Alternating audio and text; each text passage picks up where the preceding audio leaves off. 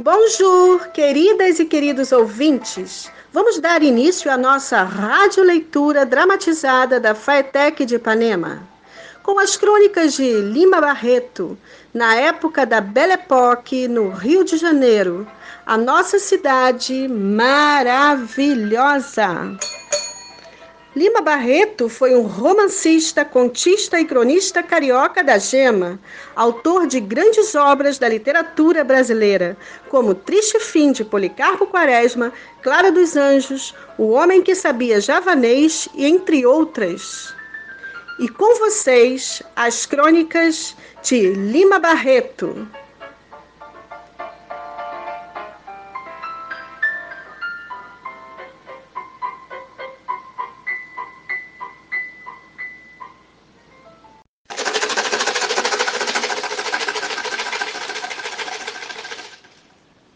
Maio.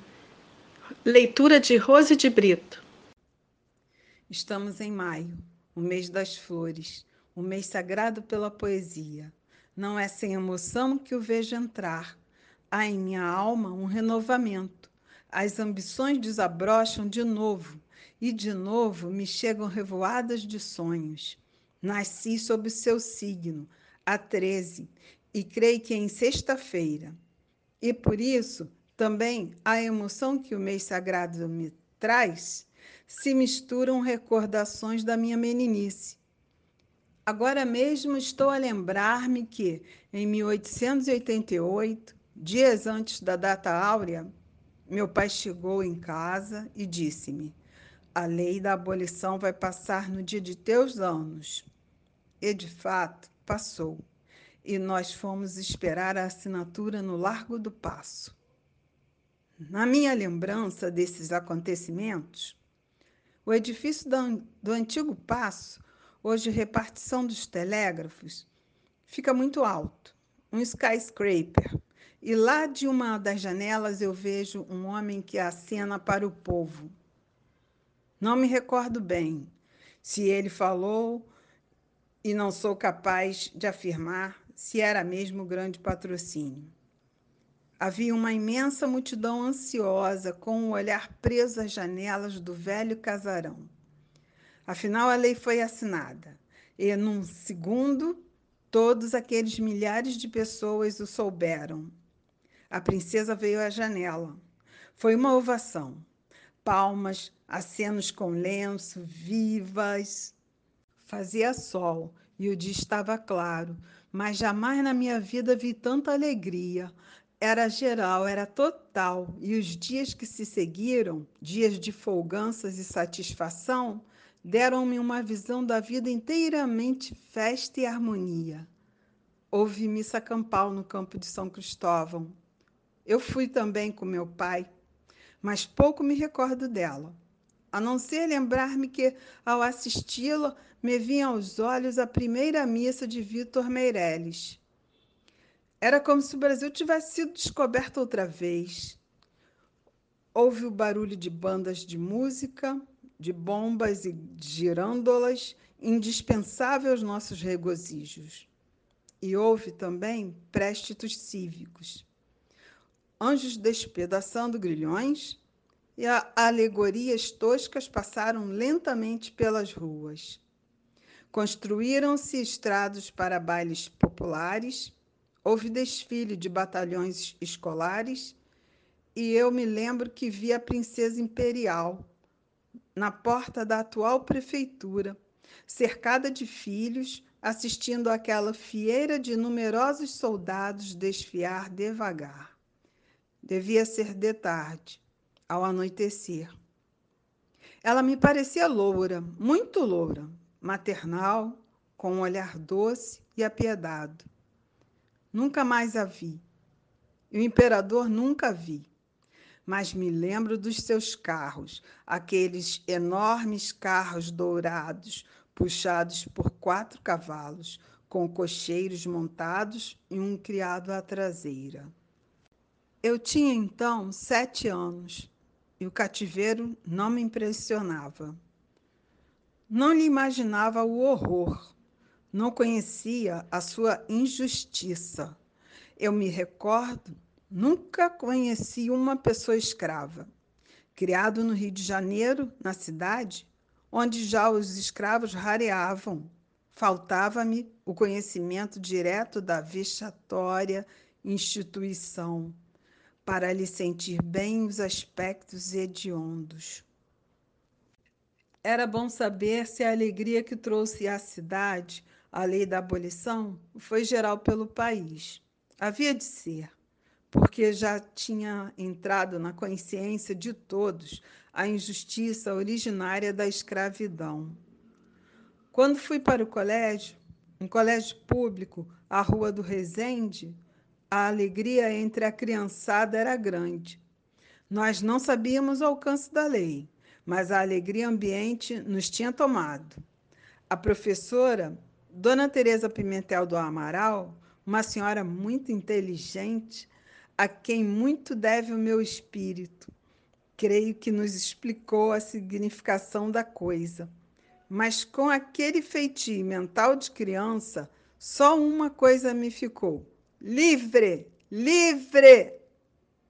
Julgava que podíamos fazer tudo o que quiséssemos, que dali em diante não havia mais limitação aos propósitos da nossa fantasia. Parece que essa convicção era geral na meninada. Porquanto, um colega meu, depois de um castigo, me disse: Vou dizer a papai que não quero voltar mais ao colégio. Não somos todos livres? Mas como ainda estamos longe de ser livres? Como ainda nos enleamos nas teias dos preceitos, das regras e das leis? Dos jornais e folhetos distribuídos por aquela ocasião, eu me lembro de um pequeno jornal publicado pelos tipógrafos da Casa Lombardi. Estava bem impresso. Tinha umas vinhetas euseverianas, pequenos artigos e sonetos. Desses, dois eram dedicados a José do Patrocínio e o outro à princesa. Eu me lembro foi a minha primeira emoção poética a leitura dele. Intitulava-se Princesa e Mãe, e ainda tenho de memória um dos versos. Houve um tempo, senhora, há muito já passado. São boas essas recordações. Elas têm um perfume de saudade e fazem com que sintamos a eternidade do tempo. Ó o tempo, o inflexível tempo, que, como o amor, é também irmão da morte, vai ceifando aspirações, tirando presunções, trazendo desalentos e só nos deixa na alma essa saudade do passado, às vezes composta de coisas fúteis, cujo relembrar, porém, traz sempre prazer. Quanta ambição ele não mata.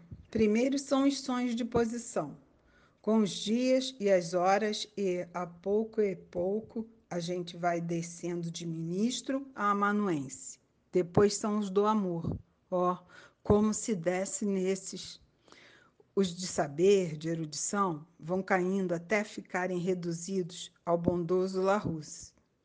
Viagens, ó, oh, as viagens. Ficamos a fazê-las nos nossos pobres quartos, com auxílio do Baedeker e outros livros complacentes. Obras, satisfações, glórias, tudo se esvai e se esbate. Pelos 30 anos, a gente que se julgava Shakespeare está crente que não passa de um mal das vinhas qualquer. Tenazmente, porém, ficamos a viver, esperando, esperando o quê? O imprevisto, o que pode acontecer amanhã ou depois, esperando os milagres do tempo e olhando o céu vazio de Deus ou deuses, mas sempre olhando para ele, como o filósofo Guil, esperando, quem sabe, se a sorte grande ou um tesouro oculto no quintal e maio volta a pelo ar blandícias e afagos, As coisas ligeiras têm mais poesia. Os pássaros, como que cantam melhor, o verde das encostas é mais macio, um forte fluxo de vida percorre e anima tudo. O mês augusto e sagrado pela poesia e pela arte, jungido eternamente à marcha da terra, volta. E os galhos da nossa alma, que tinham sido amputados, os sonhos, enchem-se de brotos muito verdes, de um claro e macio verde de pelúcia, reverdecem mais uma vez, para de novo perderem as folhas secarem antes mesmo de chegar o tórrido dezembro. E assim se faz a vida, com desalentos e esperanças, com recordações e saudades, com tolices e coisas sensatas, com baixezas e grandezas, à espera da morte, da doce morte, padroeira dos aflitos e desesperados. 4 de maio de 1911.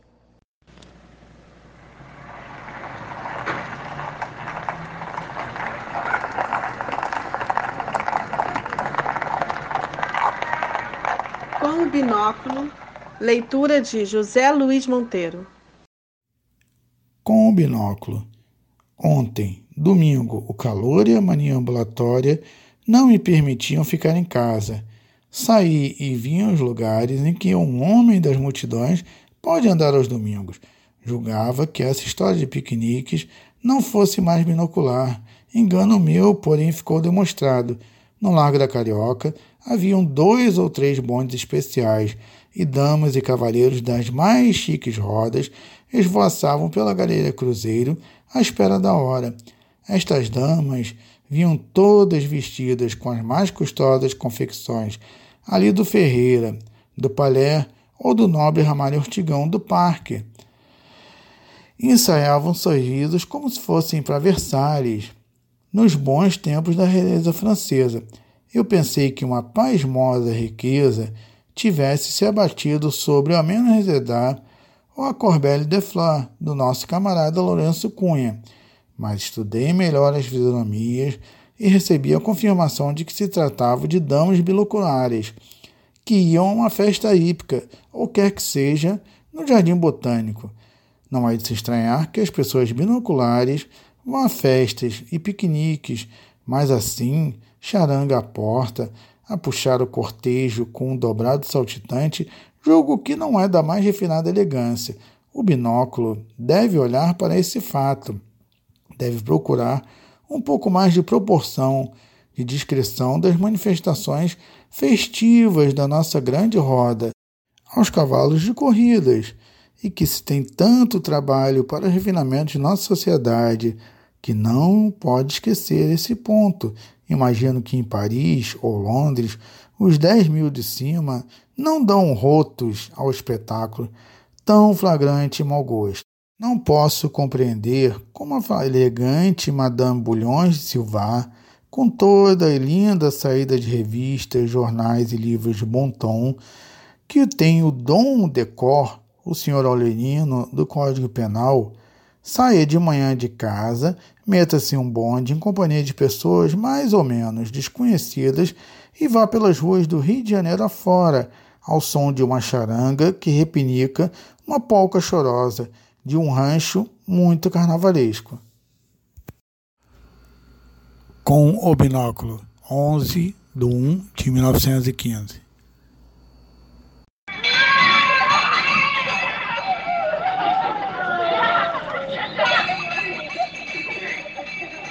Continuo. Leitura de Andy Fernandes. Continuo. Disse anteontem alguma coisa sobre instrução e não me julgo satisfeito. O governo do Brasil, tanto imperial como republicano, tem sido madrasta a esse respeito. No que toca à instrução primária generalizada, coisa que não tenho fé alguma, toda a gente sabe o que tem sido.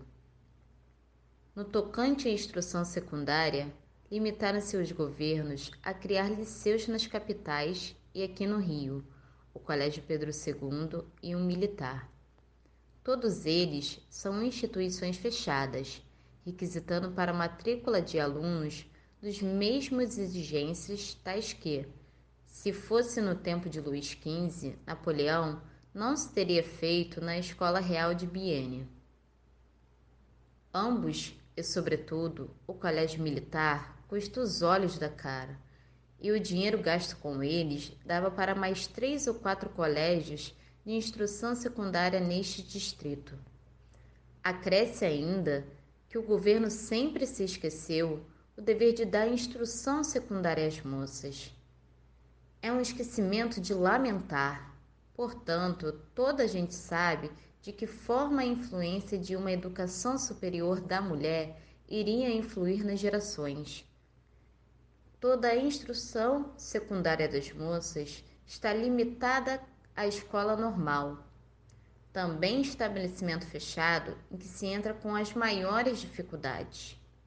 Se há alguma coisa a fazer em instrução que não seja de fabricar doutores, é extinguir todos os colégios militares e o Pedro II, criando por todo o Rio de Janeiro liceus, ao jeito dos franceses, para moças e rapazes, de forma que os favores do Estado alcancem todos.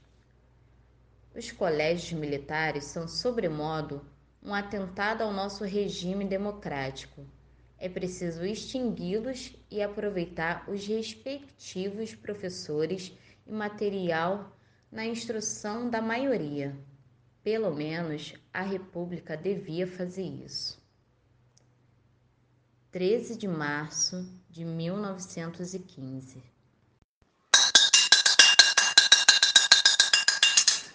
Ontem e hoje.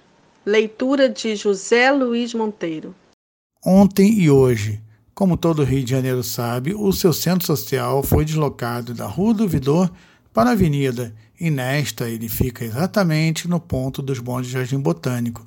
Lá se reúne o que há de mais curioso na cidade: são as damas elegantes, os moços bonitos, os namoradores, os amantes, os badus, os cameloitos e os sem esperança. Acrescem, para dar animação ao local, as cervejarias que por lá há e um enorme hotel que diz comportar não sei quantos milheiros de hóspedes. Nele, vários parlamentares, alguns conhecidos e muitos desconhecidos.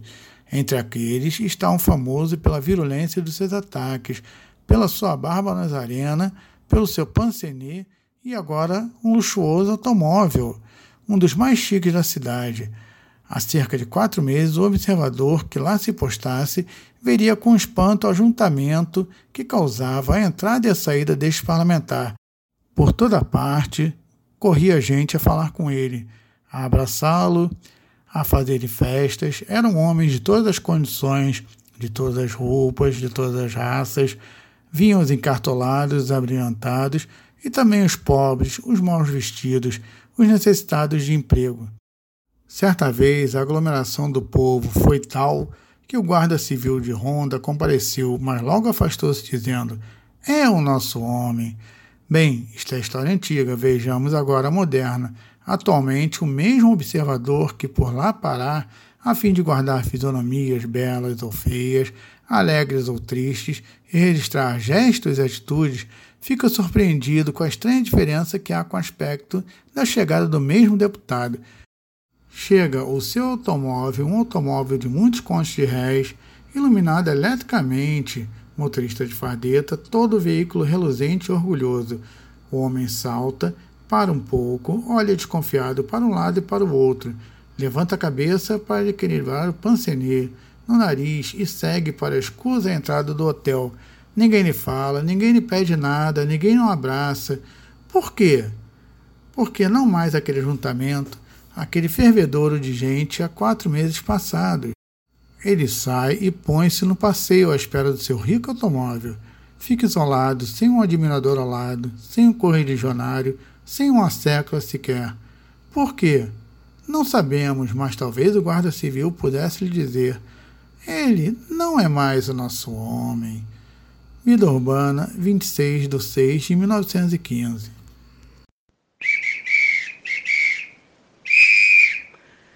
Macaquitos, leitura de Marcele Campos. Macaquitos. Um jornal ou semanário de Buenos Aires, quando uma equipe brasileira de futebol de volta do Chile, onde fora disputar um campeonato internacional por lá passou, pintou-a como macacos. A coisa passou desapercebida devido ao atordoamento das festas do rei Alberto. Mas, se assim não fosse, estou certo de que haveria irritação em todos os ânimos. Precisamos nos convencer de que não há nenhum insulto em chamar-nos de macacos. O macaco, segundo os zoologistas, é um dos mais adiantados exemplares da série animal e a mesma competência que o fazem. Se não pai, pelo menos primo do homem. Tão digno totem não nos pode causar vergonha. A França, isto é, os franceses, são tratados de galos e eles não se zangam com isto. Ao contrário, o galo gaulês, o chantecler, é motivo de orgulho para eles. Entretanto, qual longe está o galo na escala zoológica do macaco? Nem mamífero é. Quase todas as nações, segundo lendas e tradições, têm parentesco ou se emblemam com animais. Os russos nunca se zangaram por chamá-los de ursos brancos. E o urso não é um animal tão inteligente e ladino como o macaco. Vários países, como a Prússia e a Áustria, põem nas suas bandeiras águias. Entretanto, a águia, desprezando a acepção pejorativa que tomou entre nós, não é lá um animal muito simpático. A Inglaterra tem como insígnias animais o leopardo e o unicórnio, Digam-me agora, os senhores, o leopardo é um animal muito digno? A Bélgica tem leões ou leão nas suas armas. Entretanto, o leão é um animal sem préstimo e carniceiro. O macaco, é verdade, não tem préstimo, mas é frugívoro, inteligente e parente próximo do homem. Não vejo motivos para zanga nessa história dos argentinos chamar-nos de macacos. Tanto mais que, nas nossas histórias populares, nós demonstramos muita simpatia por esse endiabrado animal. Lima Barreto, 23 de 10 de 1920.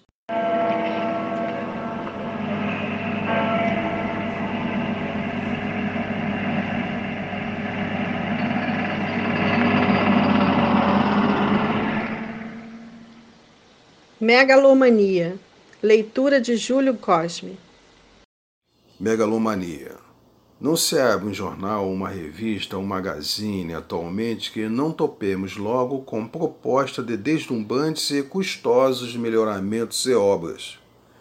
São reformas sanitárias na cidade, coisas fantásticas e babilônicas, jardins semírames, palácios de mil e uma noites e outras coisas semelhantes que eles propõem sejam feitas no mais breve espaço de tempo possível. Houve um até que aventou a ideia do Ministério da Agricultura e Prefeitura Municipal construir um prado de corridas no Leblon. Vistos 10 a tal publicação textualmente, gasta-se tanto dinheiro em coisas inúteis. É claro que o autor da ideia acha coisa de sua utilidade um prado de corrida e razões que representa são de tal ordem que, se o artigo fosse assinado, o seu autor merecia ser lapidado pelos miseráveis pobres que não têm um hospital para se tratar, pelos mendigos estupiados que não possuem asilo onde se abrigar.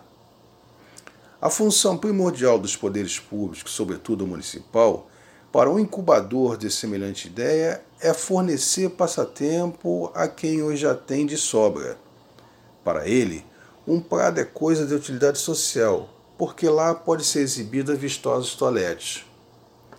Neste caminho, a prefeitura deve desapropriar as monstras da rua do ouvidor e da avenida, para ampliá-las e embelezá-las de forma a poder aumentar o número de bonecas de cera vestidas a capricho. Tudo delírio e todos nós estamos atacados de megalomania. De quando em quando, dá-nos essa moléstia e nós nos esquecemos de obras vistas, de utilidade geral e social, para pensar só nesses arremedos parienses, nessas fachadas e ilusões cenográficas. Não há casas. Entretanto, queremos arrasar o morro do castelo, tirando a habitação de alguns milhares de pessoas. Como lógica administrativa, Não há coisa mais perfeita. O mundo passa por tão profunda crise de tão variados aspectos que só um cego não vê o que há nesses projetos de loucura, desafiando a miséria geral. Remodelar o Rio? Mas como? Arrasando os morros? Mas não será mais o Rio de Janeiro, será toda outra qualquer cidade que não ele. É caso de apelar para os ditados.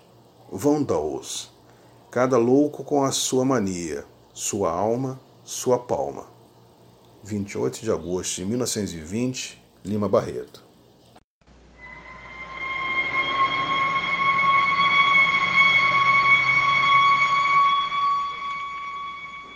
Não as matem. Leitura de Andy Fernandes, Marcele Campos e Rose de Brito. Esse rapaz, quem Deodoro quis matar a ex-noiva e suicidou-se em seguida, é um sintoma da revivescência de um sentimento que parecia ter morrido no coração dos homens. O domínio comum sobre a mulher.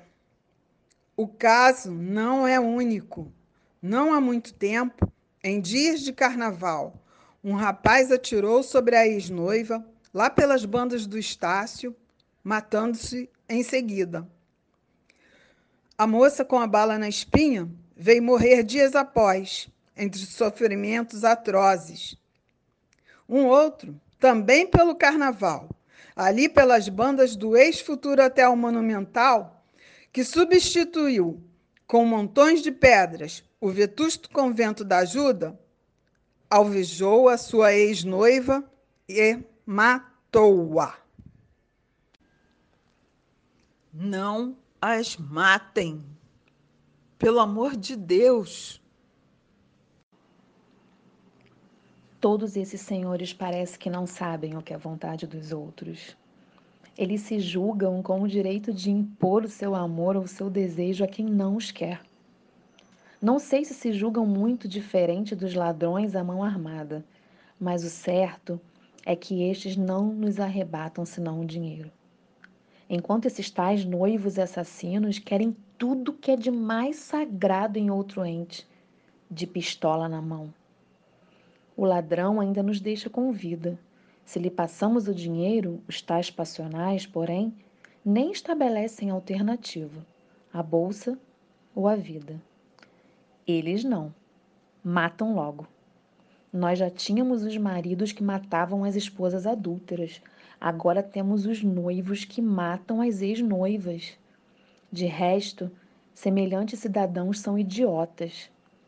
É de supor que quem quer casar deseja que a sua futura mulher venha para o tálamo conjugal com a máxima liberdade, com a melhor boa vontade, sem coação de espécie alguma, com ardor até, com ânsia e grandes desejos.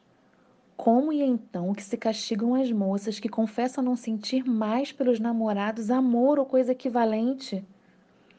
Todas as considerações que se possam fazer tendentes a convencer os homens de que eles não têm sobre as mulheres domínio outro, que não aquele que venha da feição, não devem ser desprezadas. Não as matem. Pelo amor de Deus, não as matem. Esse obsoleto domínio valentona do homem sobre a mulher é coisa tão horrorosa que enche de indignação. O esquecimento de que elas são, como todos nós, sujeitas a influências várias que fazem flutuar as suas inclinações, as suas amizades, os seus gostos, os seus amores, é coisa tão estúpida que só entre selvagens deve ter existido. Todos os experimentadores e observadores dos fatos morais têm mostrado a inanidade de generalizar a eternidade do amor. Pode existir, existe, mas excepcionalmente, e exigi-la nas leis ou a cano de revólver é um absurdo tão grande como querer impedir que o sol varie a hora do seu nascimento. Deixem as mulheres amar à vontade, não as matem pelo amor de Deus. Vida Urbana, 27 de janeiro de 1915.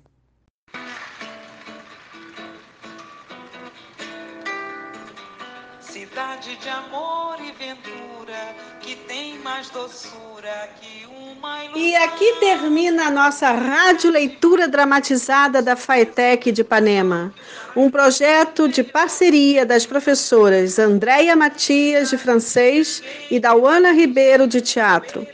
Gostaríamos de agradecer e parabenizar as alunas e alunos que participaram da oficina com muita dedicação, entusiasmo e alegria. Cidade notável, inimitável. Salve o nosso memorável escritor Lima Barreto, que tanto amava o Rio, sua grande fonte de inspiração. Ele já dizia sobre a cidade: vivo nela e ela vive em mim. C'est fini, c'est fini, au revoir, mes amis. Cidade de flores sem abrolhos, que encantando os nossos olhos prende o nosso coração. Cidade notável, inimitável, maior e mais bela que outra qualquer. Cidade sensível, irresistível, cidade do amor, cidade mulher. Cidade de sonho e grandeza que guarda riqueza na terra e no mar. Cidade do céu sempre azulado, teu sol enamorado das noites de luar. Cidade padrão de beleza, foi a natureza quem te protegeu. Cidade de amor e sem pecado, foi juntinho ao corcovado que Jesus Cristo nasceu. Cidade notável, inimitável, maior e mais bela que outra qualquer. Cidade sensível, irresistível, cidade do amor, cidade mulher.